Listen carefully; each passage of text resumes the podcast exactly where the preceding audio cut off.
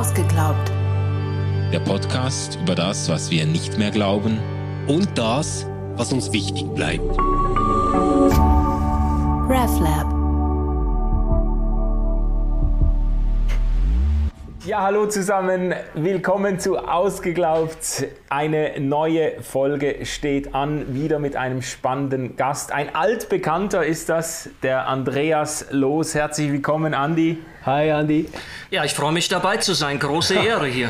Tolle Sache für uns, dass du dabei bist, weil wir haben ein Thema gewählt für heute, ähm, das riesig ist ähm, und wo man sich ganz, ganz einfach verlaufen kann. Und wir haben in der Vorbereitung gemerkt, das ist ein Thema, das wirklich sämtliche Kontroversen so im Übergang vom 19. zum 20. Jahrhundert angetrieben hat und uns bis heute verfolgt und wach hält. Wir wollen heute mit dir über den Zeitgeist sprechen und haben die Frage so formuliert, kämpft Gott gegen den Zeitgeist? Tja, ich halt, als ich die Frage gesehen habe, hätte ich spontan fast geantwortet, da müsst ihr eigentlich Gott fragen. ja, ähm, wir haben ihn schon mehrfach eingeladen in unseren Podcast, aber er tut sich schwer, er tut sich schwer. Er scheint irgendwie ein Problem zu haben mit E-Mails. Ähm, irgendwie klappt das nie. Stefan, Vielleicht du, du hättest jetzt sagen müssen, der ist doch immer schon mit dabei. Ja, ja, genau, genau ich, ich, ich, ich könnte mir aber auch vorstellen, er hat den Glauben an euch mittlerweile verloren. Deswegen will er bei Ausgeglaubt definitiv nicht dabei sein. Okay. Aufs Alter hin muss man ja nicht jeden Scheiß mitmachen. Aber schön, dass du gekommen bist, Andi. Ähm, und du bist ja wirklich so ähm, ein Theologe, der jetzt zum Zeitgeist, würde ich sagen, ähm, ein richtig inniges Verhältnis hat. Also es ist nicht so ein Randthema, mit dem du dich beschäftigst oder das dir auch mal untergekommen ist, sondern das ist schon ziemlich zentral für deine Überlegungen. Magst du kurz erklären, ähm, wie du so ungefähr dieses Feld mit Zeitgeist siehst und weshalb du sagen würdest, nee, das ist mir echt wichtig als Theologe? Ja, das begann mit, äh, mit einer Begegnung mit einer Hamburger Zeitgeistforscherin, die auf RefLab auch schon einiges an Podcasts und auch an Blogbeiträgen gemacht hat, und das ist die Christine Fratz. Und als ich die zum ersten Mal gehört habe, da habe ich erst gedacht, was ist das für eine? Äh, die hat so leicht und so luftig gesprochen und, und die ganze Art, wie sie aufgetreten ist. Und dann dachte ich, ja, wahrscheinlich ist das so eine privilegierte Person und die hat da gut reden und so eine positive Haltung über den Zeitgeist. Aber dann musste ich zugeben, die hat eine Hoffnung und eine Liebe für die Menschheit, die habe ich bei mir selbst und bei vielen Menschen, Menschen aus der Kirche und aus dem Glauben nicht gefunden die vermisse ich dort. Und dann, dann war es erstaunlich, dass ich gedacht habe, wie kann das sein, dass ein Mensch, eine Frau, die sich jetzt selber nicht so zu dem Gläubigen zählt, äh, in der Art, wie ich das tue, dass die äh, sozusagen christliche Tugenden, äh, äh Tugenden, die der Heilige Geist uns zuspielt, Glaube, Liebe, Hoffnung, dass die davon mehr hat als ich. Und das war der Initialzündung. Wir haben dann äh, ein, ein ganz unkompliziertes Mittagessen gehabt. Und da haben wir gemerkt, wir gehen da in ganz, ganz ähnliche Richtungen, sodass ich angefangen habe zu überlegen, woher kommt es eigentlich, dass ich den Heiligen Geist prinzipiell in Konkurrenz und im Kampf gegen den Zeitgeist sehe. Was wäre denn, wenn die beiden Spielgefährten wären, wenn die ähm, Allianzen ja. schmieden, wo sie gemeinsam was Gutes aushecken? So ist das zustande gekommen. Und ich meine das also allen Ernstes äh, wirklich, dass, äh, dass an bestimmten Punkten das auch heute im Nachhinein mhm. zu sehen ist, dass der Heilige Geist dort den Zeitgeist für sich begeistert hat und äh, dass wir dort äh, ein eigenartiges, ähm, geheimnisvolles Ineinander haben. Anni, das ist jetzt natürlich eine These, ähm, die nicht unbedingt äh, Mainstream ist innerhalb mindestens protestantischer Theologie, oder? Also da sind wir uns schon ähm, gewohnt zu sagen, ja, also ähm, Gott äh, steht zwar vielleicht jetzt nicht irgendwie ähm, gegen diese Welt, aber ist doch irgendwie nochmal ein Kontrastmittel zu dem, was man vielleicht Zeitgeist nennen könnte. Wir haben auch diese Bilder ähm, von Gott als Richter ähm, der, der uns und unseren Gewohnheiten, unserer Lebensführung gegenübersteht. Du hast jetzt ein sehr, sehr positives äh, Verhältnis äh, zu dem, was die Zeit hervorbringt, vielleicht auch zur Gegenwartskultur, könnte man sagen, ähm, entwickelt. Kannst du erklären, was du meinst, wenn du Zeitgeist sagst? das ist ein irrsinniger, komplexer und schillernder Begriff. Und ähm, ich glaube, dass, dass äh, es zunächst einmal in, in der Wahrnehmung der Menschen, und dem würde ich mich zunächst auch mal anschließen, äh, es geht ja um einen Geist. Und äh, egal, was das jetzt mal für ein Geist ist, aber Geist ist ja immer etwas, wo wir uns vorstellen, oh, das ist diffus, schleierhaft, vielleicht eher schwer greifbar. Ähm, und ähm, ist ja auch durchaus biblisch. Jesus sagt ja auch, äh, Heiliger Geist, den seht ihr nicht, aber ihr hört sein, sein Rauschen, sein Brausen, ihr seht die Wirkungen. Also es ist mal so, der Geistbegriff an sich hat ja diese Unfassbarkeit. Und dann gilt das aber auch noch für die Zeit, weil die Zeit kannst du mhm. ja auch nicht fassen. Sie ist eine Art Medium, in dem wir leben. Wir sehen die Wirkungen der Zeit, wir spüren den Zahn der Zeit, aber die Zeit ist ja genauso diffus und wir sagen, sie zerrinnt uns zwischen den Händen. Wenn du jetzt diese Verbindung hast von Zeit und Geist, dann hast du es mit beiden, mit zwei sehr diffusen äh, Gesellen oder Gesellinnen hier zu tun. Und deshalb hat Zeitgeist so das Image, dass er mhm. flatterig ist, dass er nervös ist, äh, so launenhaft oder eben, eben äh, fieberhaft. Also er steht nicht besonders für das Beständige, für das Nachhaltige. Ja? Und ähm, das ist jetzt ähm, etwas, was, was durchaus auch seine Berechtigung hat. Aber ich würde gerne daran arbeiten, dass wir dem Zeitgeist auch mal eine Chance geben, dass wir ihn erstmal wieder neu wahrnehmen. Ich glaube, wir brauchen eine Art von Aufklärung 2.0 über den Zeitgeist. Denn der Zeitgeist ist noch viel, viel mehr als das. Hm.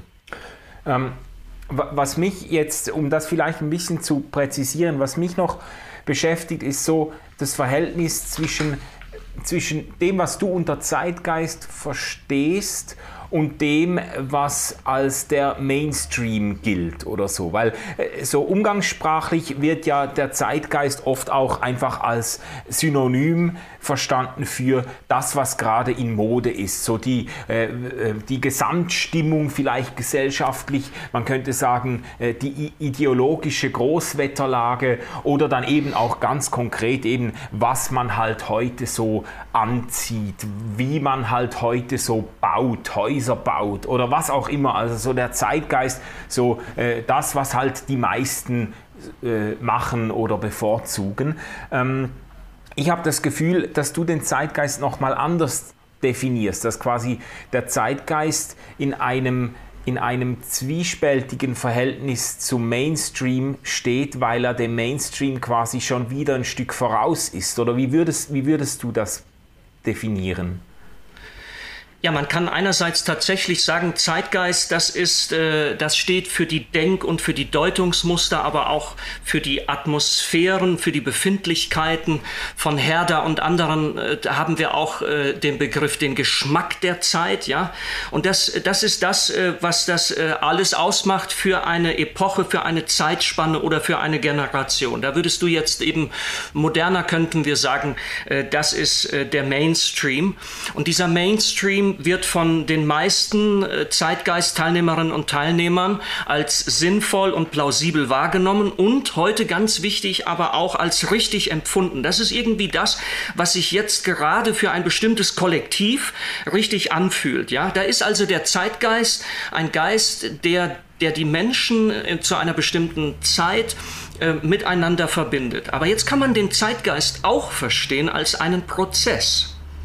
Und zwar als einen Prozess, der dann entsteht, wenn sich aus den Nischen und aus den Ecken der Gesellschaft eine neue Dynamik ergibt. Da mhm. hat irgendeiner eine Idee, ja? Und dann merkt er, da gibt es noch eine Reihe anderer einflussreicher Leute. Vielleicht sind das die Eliten, vielleicht sind das Leute, die sich da besonders drum Gedanken machen. Und jetzt merken die, ah, wir sind eines Geistes, ja? Und äh, jetzt kommt vielleicht noch ein schwerwiegendes Ereignis dazu, ein Krieg, eine Pandemie oder eine Revolution. Und urplötzlich äh, merken die, äh, wir sind, wir, wir, wir glauben, dass, dass es etwas Neues im Entstehen ist. Und jetzt äh, finden sie Zugang, äh, sie sind in der Lage, das in die, in die öffentliche Sphäre hineinzutragen, in die öffentliche Meinung, in den, in den, in den äh, Public Spirit hinein. Und jetzt kommt es zu einer interessanten Auseinandersetzung. Sagen wir es in unserem Vokabular, der Mainstream wird herausgefordert. Der Mainstream, der ja auch mal Zeitgeist war, sich verfestigt hat, sich institutionalisiert hat, ähm, der wird jetzt durch einen neuen Zeitgeist herausgefordert. Mhm. Und die spannende Frage ist dann immer, ja, welcher Zeitgeist setzt sich jetzt durch? Also es ist ein Prozess, ein, ein Zeitgeist ist eine Dynamik und ähm, diese Dynamik kann bedeuten, dass, äh, dass es so bleibt, wie es ist, weil Leute finden, so sollte es bleiben. Und andere setzen sich aber dann äh, durch und, und dann löst ein neuer Zeitgeist den alten Zeitgeist ab. Andi, du hast jetzt ganz stark dieses Verbindende betont, eine neue Dynamik, die auch wirklich äh, den Charakter hat, dass sie Verschiedenes aufnehmen kann, vielleicht bündeln kann, zu einer äh, neuen Kraft wird.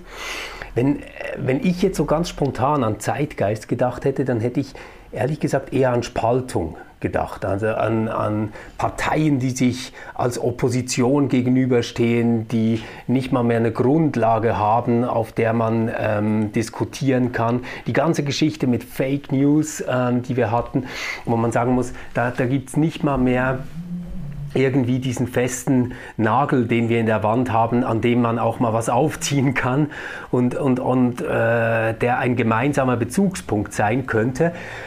Ähm, ist das Zeitgeist oder ist das nochmal was anderes oder bin ich da einfach zu pessimistisch? Nein, das ist auch Zeitgeist, äh, Stefan. Nur das Interessante ist, jeder, der das Wort Zeitgeist in den Mund nimmt und damit auch irgendwas ja aussagen oder auch bewegen will, ähm, jede muss sich da bewusst sein, ähm, sie tut das selber als Zeitgeist-Teilnehmerin. Also machen wir es am Beispiel deutlich. Ich würde sagen, in der Tat, ähm, eine der Hauptcharakteristiken des Zeitgeistes heute ist das Verbindende. Schauen wir mal an, die Querdenkerbewegung und die Querdenkerbewegung, die sind ja kurioserweise äh, einerseits äh, tatsächlich, wie du sagst, ähm, das ist, äh, man, man stellt sich dagegen, man, man, man will eine bestimmte Veränderung, man setzt sich ab, vielleicht wirklich auch etwas Trennendes. Da würde ich durchaus sagen, das ist auch ein Geist der Zeit. Das Interessanteste ist, Interessante ist aber, wenn man sich jetzt mal anguckt, wer sich in dieser Querdenkerbewegung alles vereint und verbunden wird, sodass man sich dort eines Geistes fühlt. Hättest du jemals gedacht, dass evangelikale Gläubige sich mit sehr äh, gewaltbereiten Leuten in eine Demo stellen, wobei das ja oft auch gekapert wird, so eine Demo. Ich will das jetzt auch gar nicht kritisieren, ich will nur mal so darstellen. Und mittendrin hast du durchaus ernstzunehmende Denkerinnen und Denker, die viel, viel Gutes zu sagen haben. Ähm, also ich finde gerade, das ist dieses eigenartige Miteinander. Ähm, also die Leute, die, ähm, es wäre jetzt total verkehrt zu sagen, ja, das ist der Zeitgeist. Seht ihr, die mucken auf, die trennen, äh, wir, haben, wir haben dort das Auseinanderdriften. Zur gleichen Zeit haben wir erstaunlichste neue Verbundenheiten und Verbindungen, wo Menschen sagen, was ist das für ein toller Geist, der uns hier verbindet? Und sie, sie sind äh, folgen gemeinsam einer Sehnsucht und das wird in Handlungen äh, umgelagert und das hat dann auch ah, Einfluss. Ah, das finde ich, jetzt ein super Beispiel. Das heißt, eigentlich dann ähm, diese Gemengelage, die wir im Moment haben, dass, dass es schwierig ist, sich gesellschaftlich zu verständigen. Das gehört zwar auch zu diesem Zeitgeist, aber du wirst da nochmal präziser hinschauen und sagen, ja, ja, lass uns mal die Mechanismen en Detail anschauen. Und dann haben wir nämlich in diesen Subgruppen ähm, wieder Verbindendes innerhalb von, von Gruppen oder Zugehörigkeiten, die wir niemals für verbindbar gehalten hätten. Ist das, habe ich das richtig kapiert? Ja, so würde ich das sagen. Und äh, ich habe jetzt auch äh, heute Vormittag nochmal mit Christine Fratz, der Zeitgeistforscherin, gesprochen. Und sie sagt auch, sie findet dieses Verbindende, das ist eines, eines der großen ähm, Merkmale heute. Ähm, die gro und das ist aber auch eine große Sehnsucht, weil warum, woher kommt das denn? Leute empfinden und sagen, ich habe mein altes Amerika verloren. Wo ist die gute alte Schweiz geblieben? Und da hat man erstmal den Eindruck, es kracht alles auseinander auseinander. Aber wer genauer hinsieht, der merkt dann, ähm, unter den Sehnsüchten und unter bestimmten Überzeugungen verbindet mhm. es sich wieder. Und wenn wir das nochmal auf der Metaebene jetzt betrachten, es ist eine große Sehnsucht da und auch eine große Dynamik. Arbeit zu verbinden mit Familie und Kinder haben. Es ist eine große Dynamik und eine Verbundenheit da, die hätten wir uns vor 30 Jahren noch nicht vorstellen können. Wer hätte gedacht, dass ökologisch, ökologische Nachhaltigkeit und erneuerbare Energien verbunden werden können mit Wirtschaft?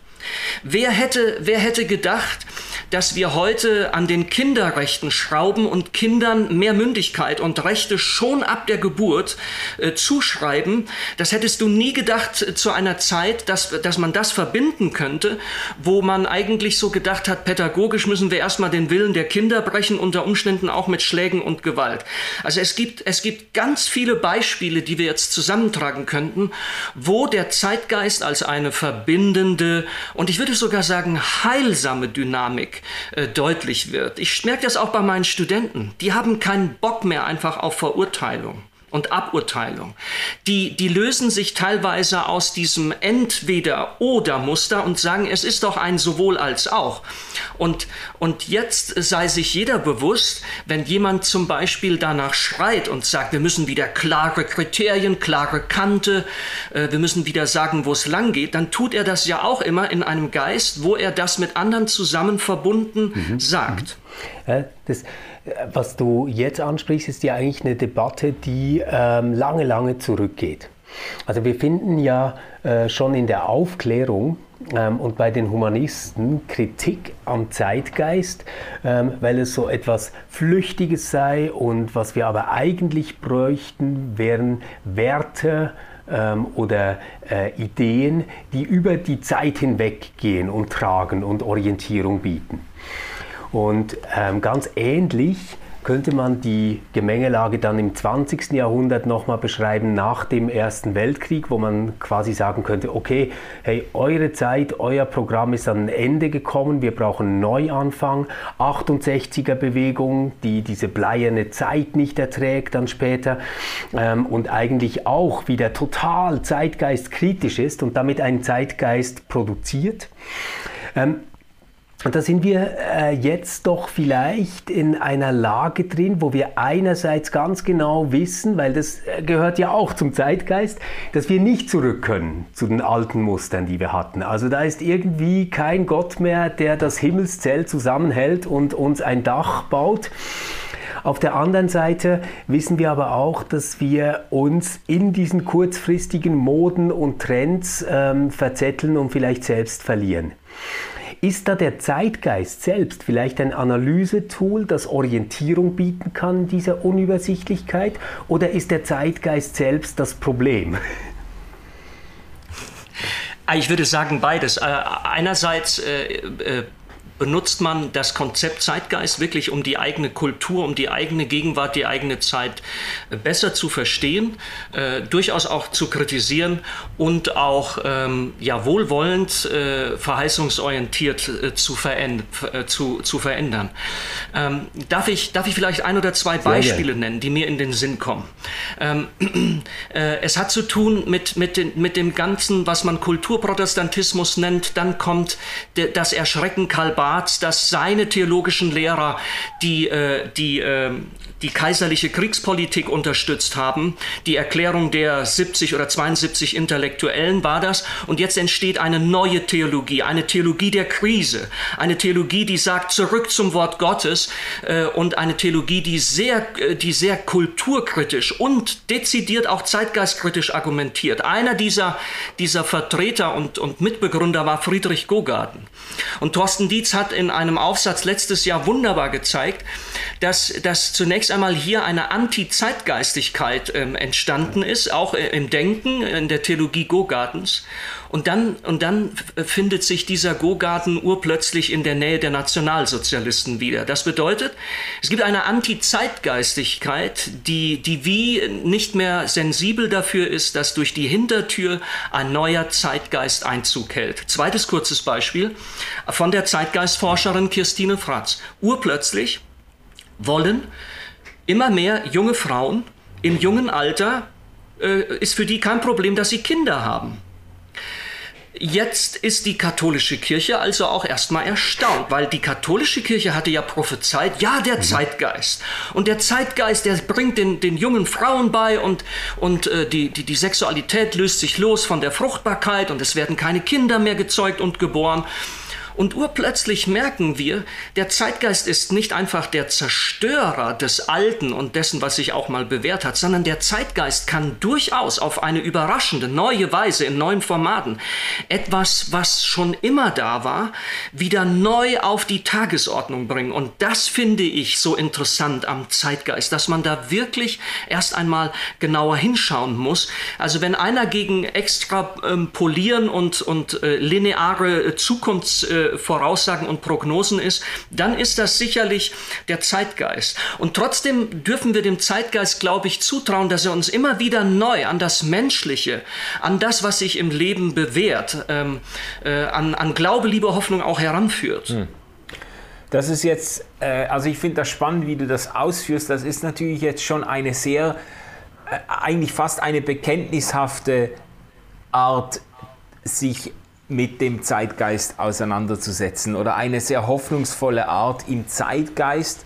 Eben da kommt dann vielleicht auch die theologische Dimension ins Spiel. Im Zeitgeist irgendwo dann doch äh, nicht nur, aber auch das Wirken Gottes oder das Wirken des Heiligen Geistes auszumachen. Also so eine, eine Kraft, die auch zum äh, Guten hin zieht und eben nicht nur äh, oder auch gar nicht mal vor, der, äh, vor allem den Verfall von Werten und Kultur und den Verfall des Christlichen und so weiter vorantreibt, sondern da sind irgendwo kreative, positive, lebensförderliche Potenziale drin. Ja gut, aber Manu, da, da muss man doch jetzt auch ein bisschen aufpassen. Also das eine Beispiel, das Andi jetzt genannt hat, finde ich, das ähm, muss uns jetzt hier irgendwie auf Alarmzustand stellen, oder? Ähm, ja. Karl Barth.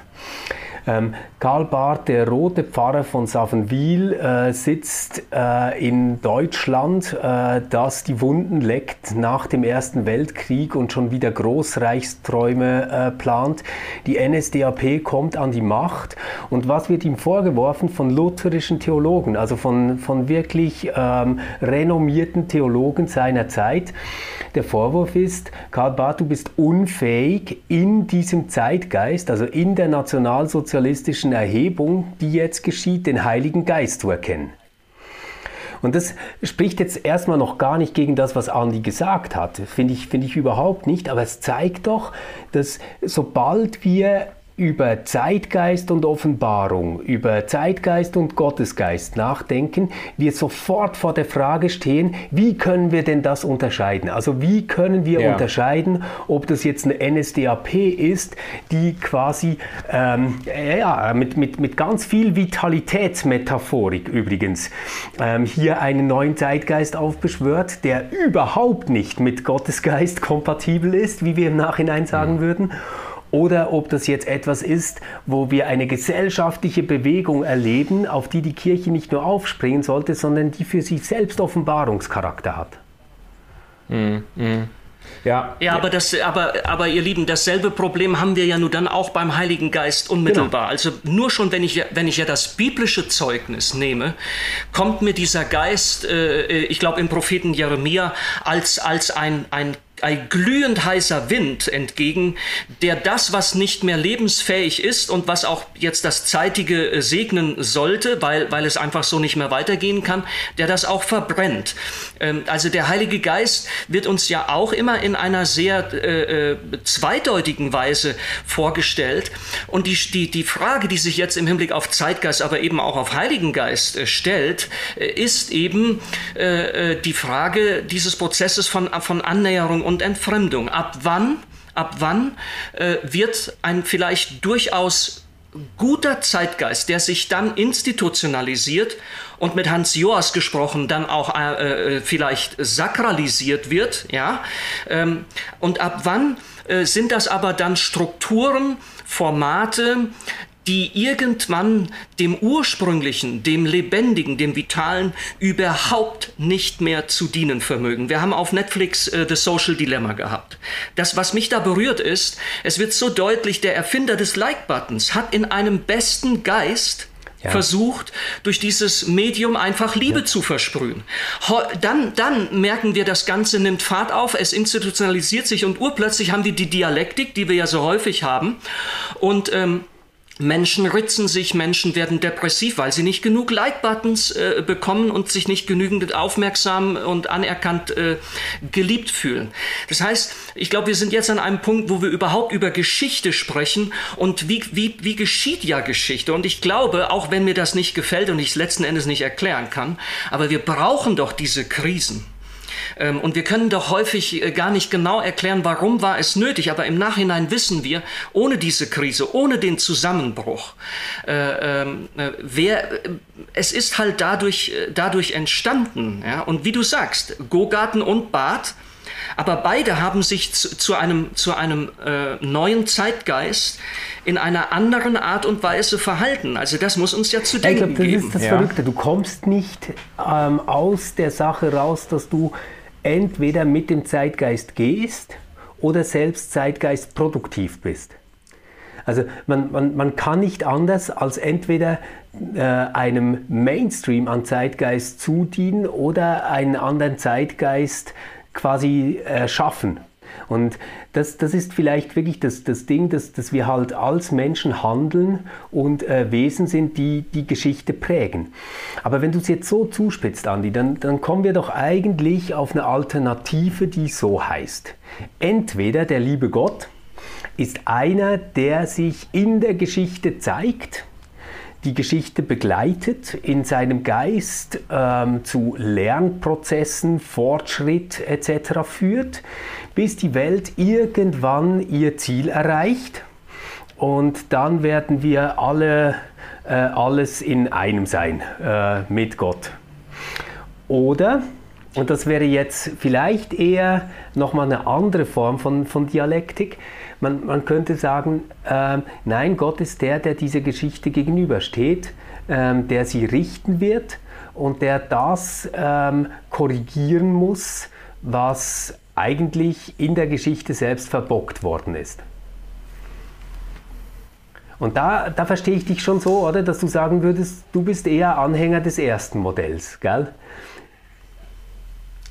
Ja, ich traue eben äh, diesem Heiligen Geist zu, dass er in diesen Prozessen, die vielleicht jetzt eher spiralförmige Prozesse sind, dass er einfach seinen Glauben an uns Menschen, der ja der ursprüngliche Glaube des Schöpfers an uns Menschen ist, als er uns mit diesem Geist in die, den in die Nase gehaucht hat, sodass wir lebendige Seelen wurden. Ich glaube, dass dieser Gott äh, sich selbst treu bleibt und damit auch seinem Glauben und seinem, sein, seinen Geschöpfen und uns Menschen und der ganzen Schöpfung treu bleibt. Mhm. Und dass, dass, wir es deshalb, dass wir uns deshalb einstellen müssen, äh, dass dieser Prozess in gewisser Weise ewig ist. Und deshalb stelle ich mir auch den Himmel nicht langweilig vor. Ich kann mir einfach nicht vorstellen, dass Gott mit uns und wir mit Gott an irgendeinem Punkt äh, angelangt sind, wo wir sagen, so das war's jetzt, es ist okay. fertig, jetzt ist alles statisch, jetzt ist ein Zustand erreicht. Und das tut mir eigentlich äh, äh ganz gut, dass ich, weil das gibt mir eine gewisse Großzügigkeit, eine Entwicklungsgroßzügigkeit. Jetzt muss ich zum Beispiel die Eltern, die sich vor 100 Jahren noch gar nicht denken konnten, dass man Kinder erziehen kann ohne körperliche Gewalt, die muss ich jetzt nicht verurteilen, weil damals war denen das noch nicht so möglich, dass äh, dieses Bewusstsein und diese Wahrnehmung äh, zu entwickeln. Während mittlerweile wir dort an einem anderen Punkt sind. Ich meine, wer will heute allen Ernstes noch behaupten, äh, dass das eine gute Sache ist, wenn, wenn, wenn Kinder körperlich gezüchtigt ähm, und geschlagen werden? Aber ich muss sagen, ich bin an dem dem Punkt erst habe ich erst angefangen zu denken, weil ich glaube natürlich schon und ich, ich, ich will das uns auch nicht selber überschätzen. Also es gibt ja Konzepte jetzt, äh, äh, dass der absolute Geist äh, sich in dieser Dialektik das wäre jetzt der Hegelsche Weltgeist, äh, dass er dort äh, notwendigerweise äh, sich entäußert und dann aber auch wieder zu sich kommt und den ganzen Weltprozess dann zu einem Ziel findet. Und dann hält man am Ende seine eigene Philosophie noch für genau. den Punkt, äh, wo, diese, wo diese Geschichte ans Ziel gekommen ist. Ähm, und doch hoffe ich, und gerade deshalb finde ich, Also äh, gerade Leute, die mit Zeitgeistern und dann allzu vitalistisch und utopisch, ähm, was die dann teilweise angerichtet haben, äh, ähm, und das zeigt mir, ich glaube, wir sind auf die Hilfe Gottes angewiesen. Das Frage, die Frage ist nur, wie kommt diese Hilfe Gottes? Mit einem Allmachtsakt, es macht einen riesen Boom und Schlag und dann ist die neue Welt da? Oder kommt, das wäre eine exklusive Vorstellung, oder kommt sie im Sinne einer Ermächtigungsmacht, einer inklusiven Macht, die uns beteiligt mhm. an dem Prozess, an, an, dessen, an dessen Ende dann eine, eine, ein neuer Himmel und eine neue Erde steht? Und ich neige eher zu ja. dem. Mhm.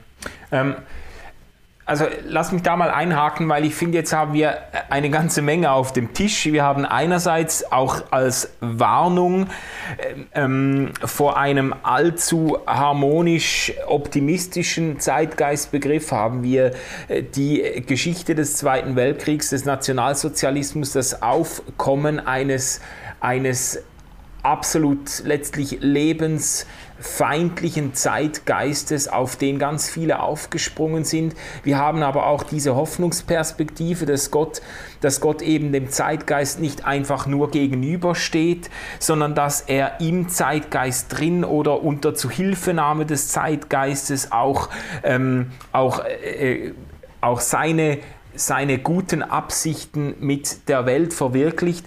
Ähm, es gibt ja diese Geistesgabe, die Paulus nennt in der berühmten Liste der Geistesgaben im ersten Korintherbrief. Da spricht er von der Unterscheidung der Geister. Und an äh, ganz vielen Stellen ist mir das begegnet, so, äh, ich sage jetzt mal frei, frei äh, ausgelegt, die Unterscheidung der Geister meint die Unterscheidung zwischen dem Heiligen Geist und dem Zeitgeist. Ja, und das wird ja jetzt gerade nicht mehr funktionieren. Nach dem, was du auch dargelegt hast, würdest du die Unterscheid, diese, diese Gabe der Unterscheidung der Geister. Eben nicht daran festmachen, dass jemand zwischen dem Heiligen Geist und dem Zeitgeist unterscheiden kann, sondern dass jemand innerhalb des Zeitgeistes, vielleicht müsste man auch äh, vom Plural Zeitgeist der äh, sprechen, aber dass jemand innerhalb des Zeitgeistes unterscheiden kann zwischen äh, zwischen, wie soll ich das jetzt sagen, zwischen gottgemäß, lebensförderlich und ähm, zwischen ähm, äh,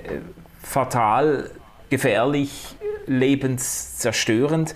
Ähm, was ist mit dieser Gabe, Andi? Braucht es die heute mehr denn je? Und wie lässt sich die, wie lässt sich die finden und ausüben?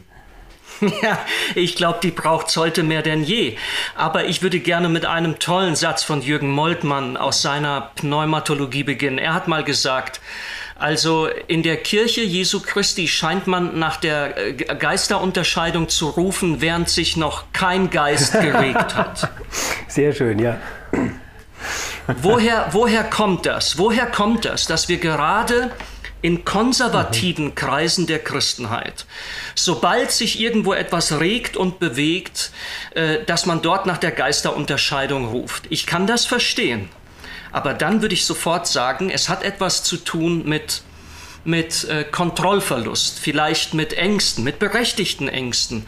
Es hat etwas damit zu tun, dass man merkt, hier wird Liebgewordenes vielleicht angetastet durch eine neue Dynamik, durch einen neuen Geist, äh, der sich Bahn brechen möchte. Ich kann das also alles verstehen. Nur man muss sich bewusst sein, in meinen Augen sind weite Teile der Forderung, unterscheidet die Geister, Gabe der Geisterunterscheidung, sind wiederum zeitgeistgetriebene Statements. Es ist nur ein Zeitgeist der Angst, ein Zeitgeist auch pandemischer Angst, der Untergang naht und wir haben es schon immer gewusst und, und jetzt haben wir es auch. Es ist ein, ein Geist der Verunsicherung oder ich finde auch einen ganz mächtigen, äh, zweifelhaften Zeitgeist, den Zeitgeist der Vereindeutigung, mhm. den ich gut verstehen kann, dass Menschen in dieser Optionenvielfalt, in der Angst, das Falsche jetzt zu wählen, was das vollkommene, äh, die vollkommene Zukunft verhindert, ja, dass Menschen dort wieder nach sich nach Orientierung sehnen, nach Menschen, die, nach anderen Menschen, die sie erkennen, äh, die ihnen Orientierung geben.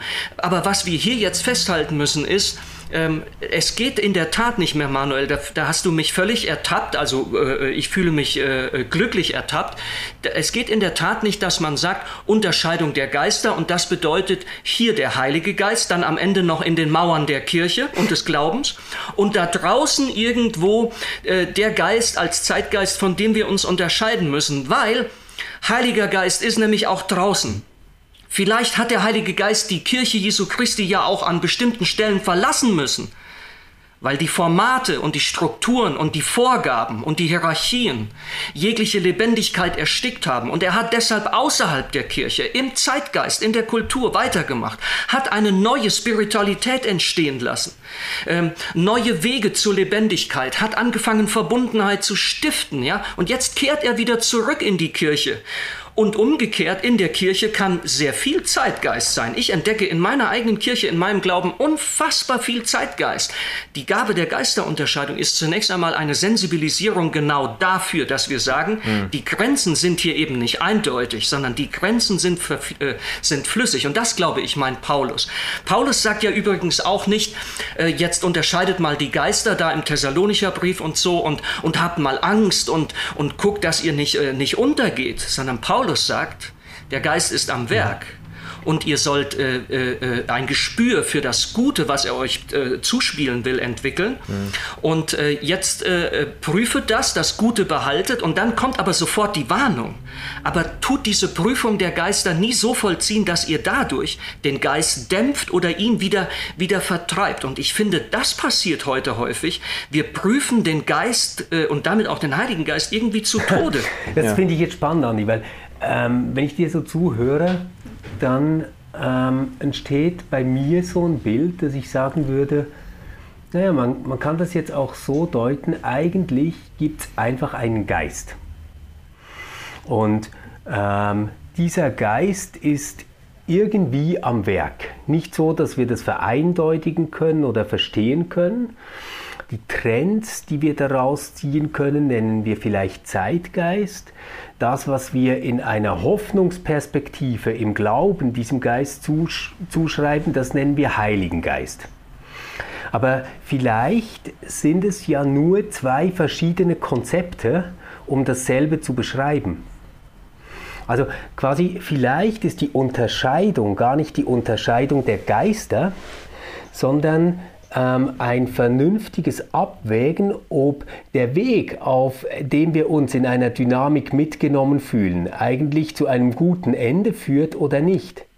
Weil diese Unterscheidung, das ist mir jetzt gerade klar geworden, als ich dir zugehört habe, zwischen quasi jetzt Zeitgeist und Heiligem Geist oder prüfe die Geister oder so, läuft letztendlich immer darauf hinaus, dass ich ein Innen und ein Außen haben muss. Also es gibt die Gruppe, die weiß, was richtig ist und es gibt die Gruppe, die nichts davon sieht.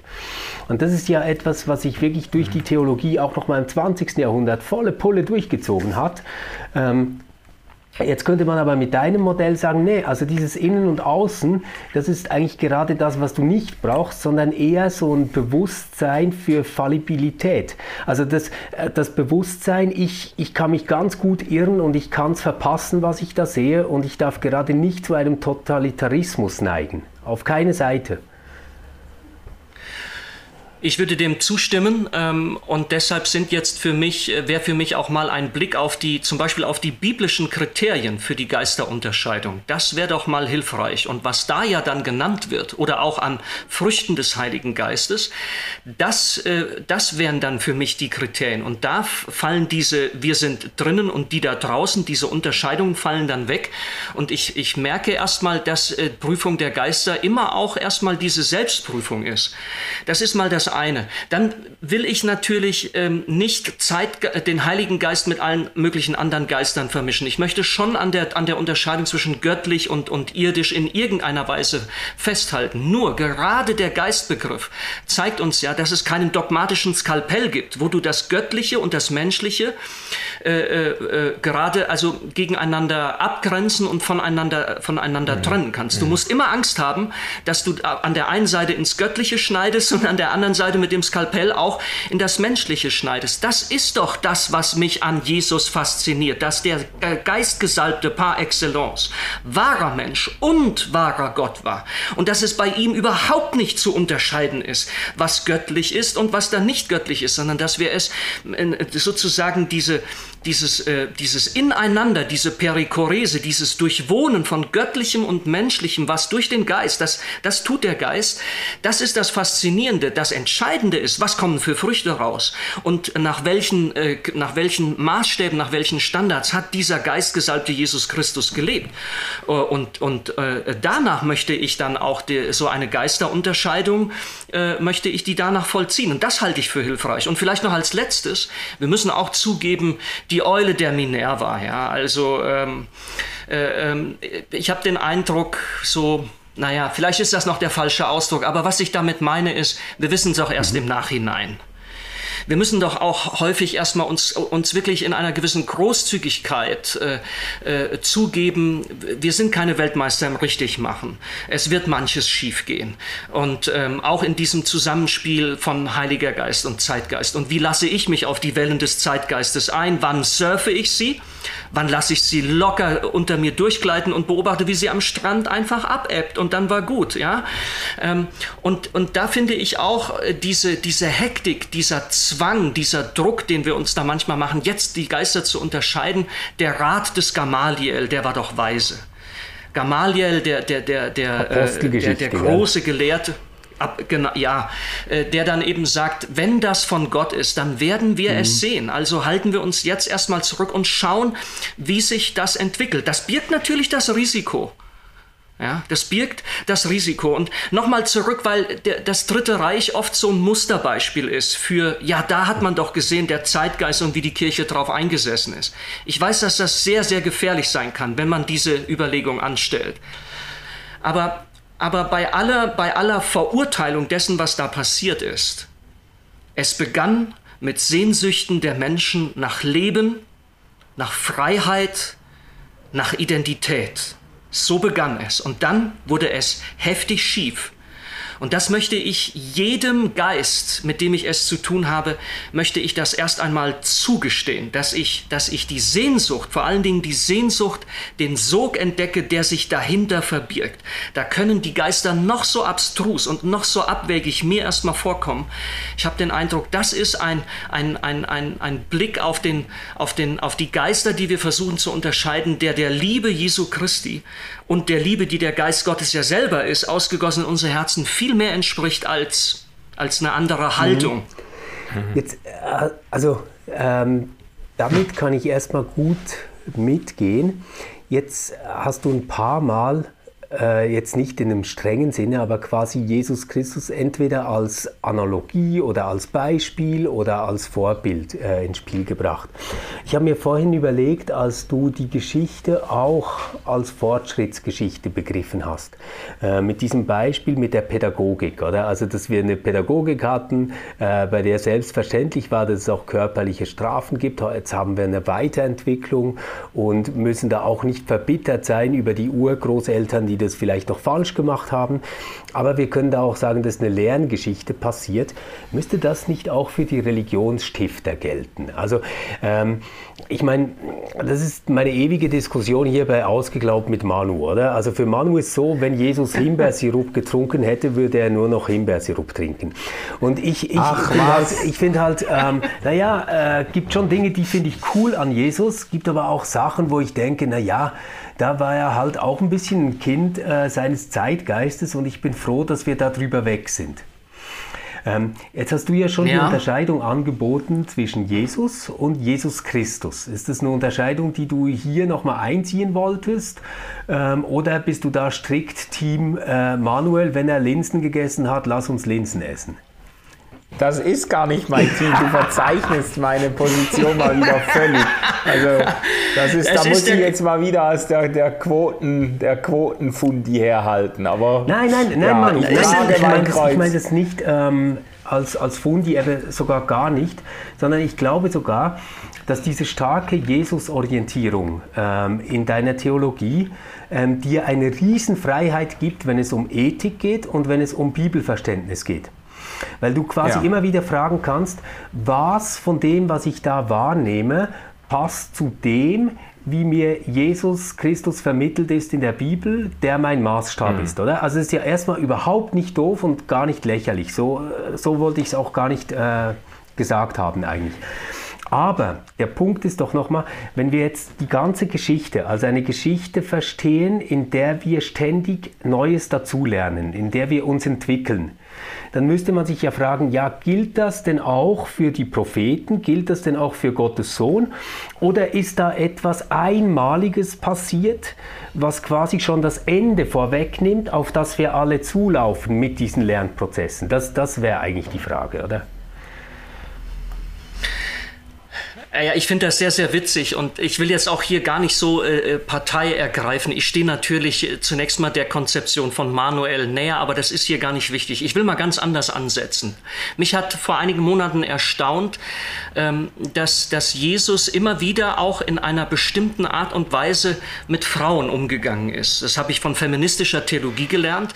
Also an den Stellen, wo, wo Jesus zum Beispiel ähm, Frauen auch abweist, da gibt es Hinweise, dass er dort in gewisser Weise ein Kind seiner Zeit gewesen ist. Und dann kommt, dann kommen teilweise unfassbare Äußerungen von Frauen, die noch dazu ausländische Frauen gewesen sind. Und die, äh, ich glaube, es ist die, die, äh, die syrophönizische äh, Frau, das war doch die, die ähm, dann geantwortet hat, ja, der Messias ist gekommen für die Kinder im Hause Israel, aber die äh, und doch äh, die Hunde unterm Tisch ernähren sich von den Brotkrumen, die oben ja. runterfallen. Jetzt scheint es, als ließe sich Jesus belehren von einer Frau und er nimmt das auf und er sagt, also das ist ein Glaube, der ist einzigartig. Und ich meine gerade jetzt an dieser Stelle, wenn man noch einmal auch die Salbung, die er sich gefallen lässt äh, von einer, von einer vielleicht zwielichtigen Frau, es gibt, glaube ich, Aspekte im Leben Jesu, wo deutlich wird, auch der Sohn Gottes, auch wenn wir da mal eine ganz hohe Christologie haben, auch er hat sich in der Kraft des Geistes inkarniert und er wird ein Kind seiner Zeit. Dieser Jesus ist im Zeitgeist. Hm. Ähm, und er lernt. Er lernt mit dem Zeitgeist umzugehen. Das ist mir ganz, ganz wichtig. Wir können, in, glaube ich, schon bei Jesus, auch wenn wir das jetzt nicht pushen sollten, können wir da auch für unseren Umgang mit, mit, mit solchen, äh, äh, mit dem, was wir als Zeitgeist bezeichnen, können wir da was lernen. Das Zweite, was ich gerne sagen möchte, geht jetzt nochmal auf unser ganzes Geschichtsverständnis. Ich glaube, dass wir als Kirche viel zu. Unsere große Stärke ist, dass, dass, dass, dass wir sagen, Jesus, das ist wirklich was Einzigartiges, da hat Gott etwas in die Welt gebracht, das ist in gewisser Weise unüberbietbar. Nun hören wir, wenn Jesus sagt, ich gehe, und der Geist kommt und er wird euch an alles erinnern, was ich euch gesagt habe. Das ist die Stärke auch des reformierten Christentums und auch des, des, äh, des, des reformiert evangelikal eher konservativen Christentums. Deshalb sind wir ganz fit im Wort Gottes. Deshalb verbinden wir das. Das gibt uns eine herrliche Orientierung und auch immer auch eine kritische Auseinandersetzung. Aber was die Kirche anscheinend verpasst hat, ist, dass der geistgesalbte Christus sagt, es ist gut, dass ich weggehe. Und damit er überhaupt kommen kann. Und was wird er tun? Ich konnte euch noch gar nicht alles sagen. Aber wenn der Geist kommen wird, wird er euch in alle Wahrheit leiten. Ihr werdet größere Dinge tun in, in seiner Kraft und erleben als ich. Von euch werden Ströme lebendigen Wassers ausgehen. Christine Fratz und ich bezeichnen das äh, ein bisschen so als Spirit Maker. Das heißt, Jesus selbst hat uns auf die Fährte gesetzt und hat gesagt, seid meine Follower, meine Nachfolger, folget mir nach, glaubt mir. Aber aus Jesus Followern sollen Spirit Maker werden und diese Spirit Maker sollen im Zusammenspiel mit dem, mit dem Zeitgeist ähm, das Leben, die Geschichte, die Menschheit in einer heilsamen Art und Weise voranbringen. Und da würde ich jetzt äh, eher auch deiner Konzeption zuneigen. Nur ich begründe das wiederum auch in Christus, weil er es selber so, so äh, äh gezeigt hat. Da heißt, da geht etwas weiter. Das, das, äh, in gewisser Weise kehren wir immer wieder zu Christus zurück. Aber in gewisser Weise hat er uns auf den Weg des Geistes äh, auch, auch selber geschickt. Ich finde das unglaublich faszinierend, äh, äh was wir oh, da lass, gerade lass uns unbedingt ähm, jetzt am Schluss nochmal bei diesem Spirit Maker bleiben, weil das finde ich äh, ganz entscheidend und hilfreich. Ähm, yeah. Ich kenne ja die Konzeption klassischerweise so, ähm, Jesus geht und schickt uns quasi den Tröster, also den Heiligen Geist. Ähm, der ähm, hat verschiedene Aufgaben, also der führt uns zusammen, der ähm, er mahnt uns und er tröstet uns. Und es gibt noch anderes, was ihm zugeschrieben wird. Aber das Verrückte ist eigentlich, das Verhältnis ist immer propositional. Also der Geist steht uns immer irgendwie gegenüber, in irgendeinem Verhältnis. Jetzt, wenn ich äh, das richtig gehört habe, ist dein Deutungsangebot mit den Spirit Makern eigentlich etwas, dass du sagst, nee, nee, das ist nicht einfach nur ein Gegenüber, sondern das ist quasi etwas, was aus der Jesus-Nachfolge ähm, so hervorgeht, dass das eine Kollaboration ist zwischen Geist und Followern. Habe ich das so, so richtig verstanden? Also, das, dass es quasi wie ja. ein, ein, Zusammenspiel ist, ein Powerplay quasi zwischen dem Geist, ähm, den äh, Jesus uns gibt, und ähm, der Bemühung, seiner äh, Nachfolgerinnen und Nachfolger ähm, auf diesem Weg mit ihm zu bleiben. Ja, du kannst das Licht ja anschauen und kannst sagen, ob das Partikel oder Wellen sind. Das ist das eine.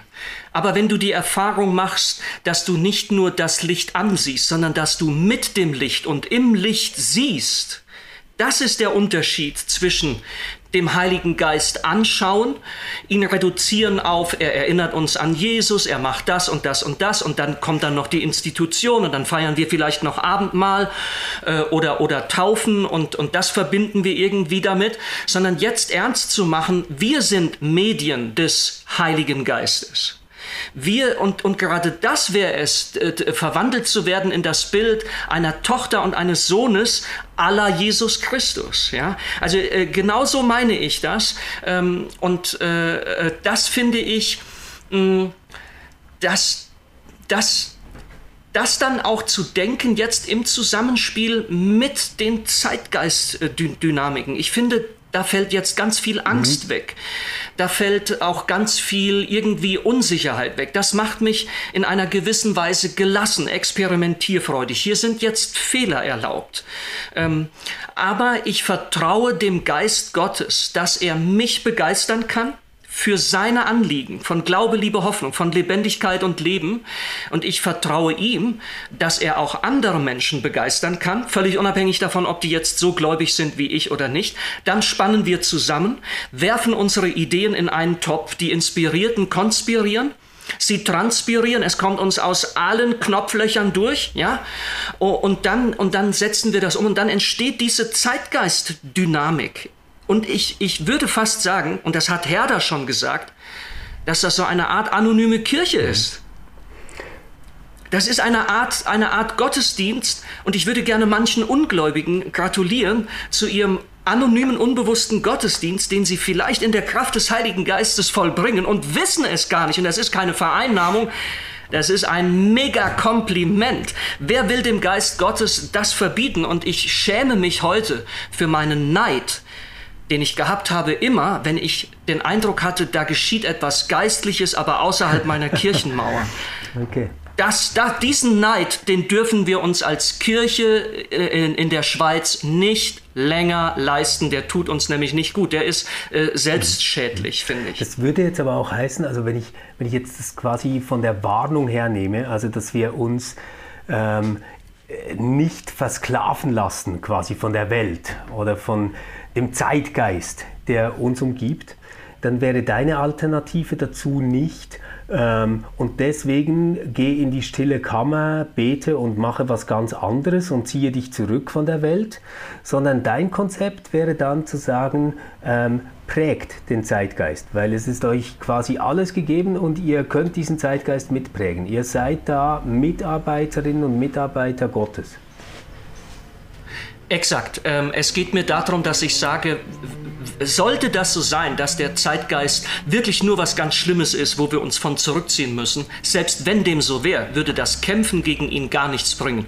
Denn wir würden ja dann seine Logik aufnehmen und wir würden sozusagen, Jesus hat ja mal gesagt, also ihr könnt Böses versuchen mit Bösem zu vergelten oder auszugleichen, aber ihr könnt es auch anders machen. Und ich wäre eben deshalb dafür, dass ich sage, Gott kämpft nicht gegen den Zeitgeist und ich muss es auch nicht tun. Ich darf mit ihm mhm. spielen.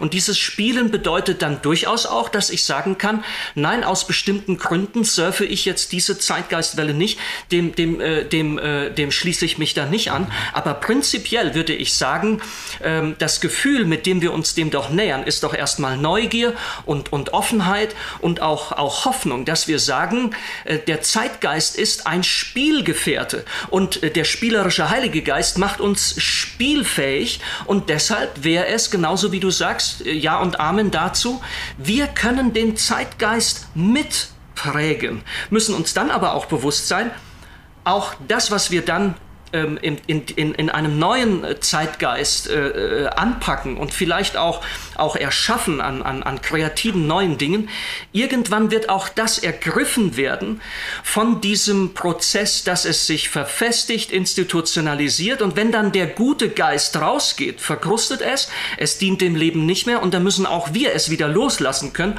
und brauchen vermutlich den Heiligen Geist, vielleicht zusammen mit einem neuen Zeitgeist, damit wir die Dinge loslassen können. Ich glaube, Kirche muss heute vieles wagen loszulassen, um zu erkennen, da ist der Heilige Geist Geist am Werk, manchmal in der Tarnung des Zeitgeistes.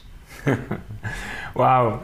Andi, vielen Dank für diese dieses super spannende Gespräch, was wir da alles abgedeckt haben und jetzt auch gerade in den letzten Minuten so deine, deine Statements sind absolut denkwürdig. Äh, danke für all diese Anregungen und ähm, ich bin gespannt, wie du noch weiter unterwegs bist, auch im äh, RefLab als Autor äh, mit diesen ganzen Zeitgeistfragen. Liebe Zuhörerinnen und Zuhörer, wir freuen uns, dass ihr mit dabei gewesen seid in diesem Gespräch und äh, sind natürlich interessiert auch an euren Rückmeldungen und Kommentaren zum Zeitgeist.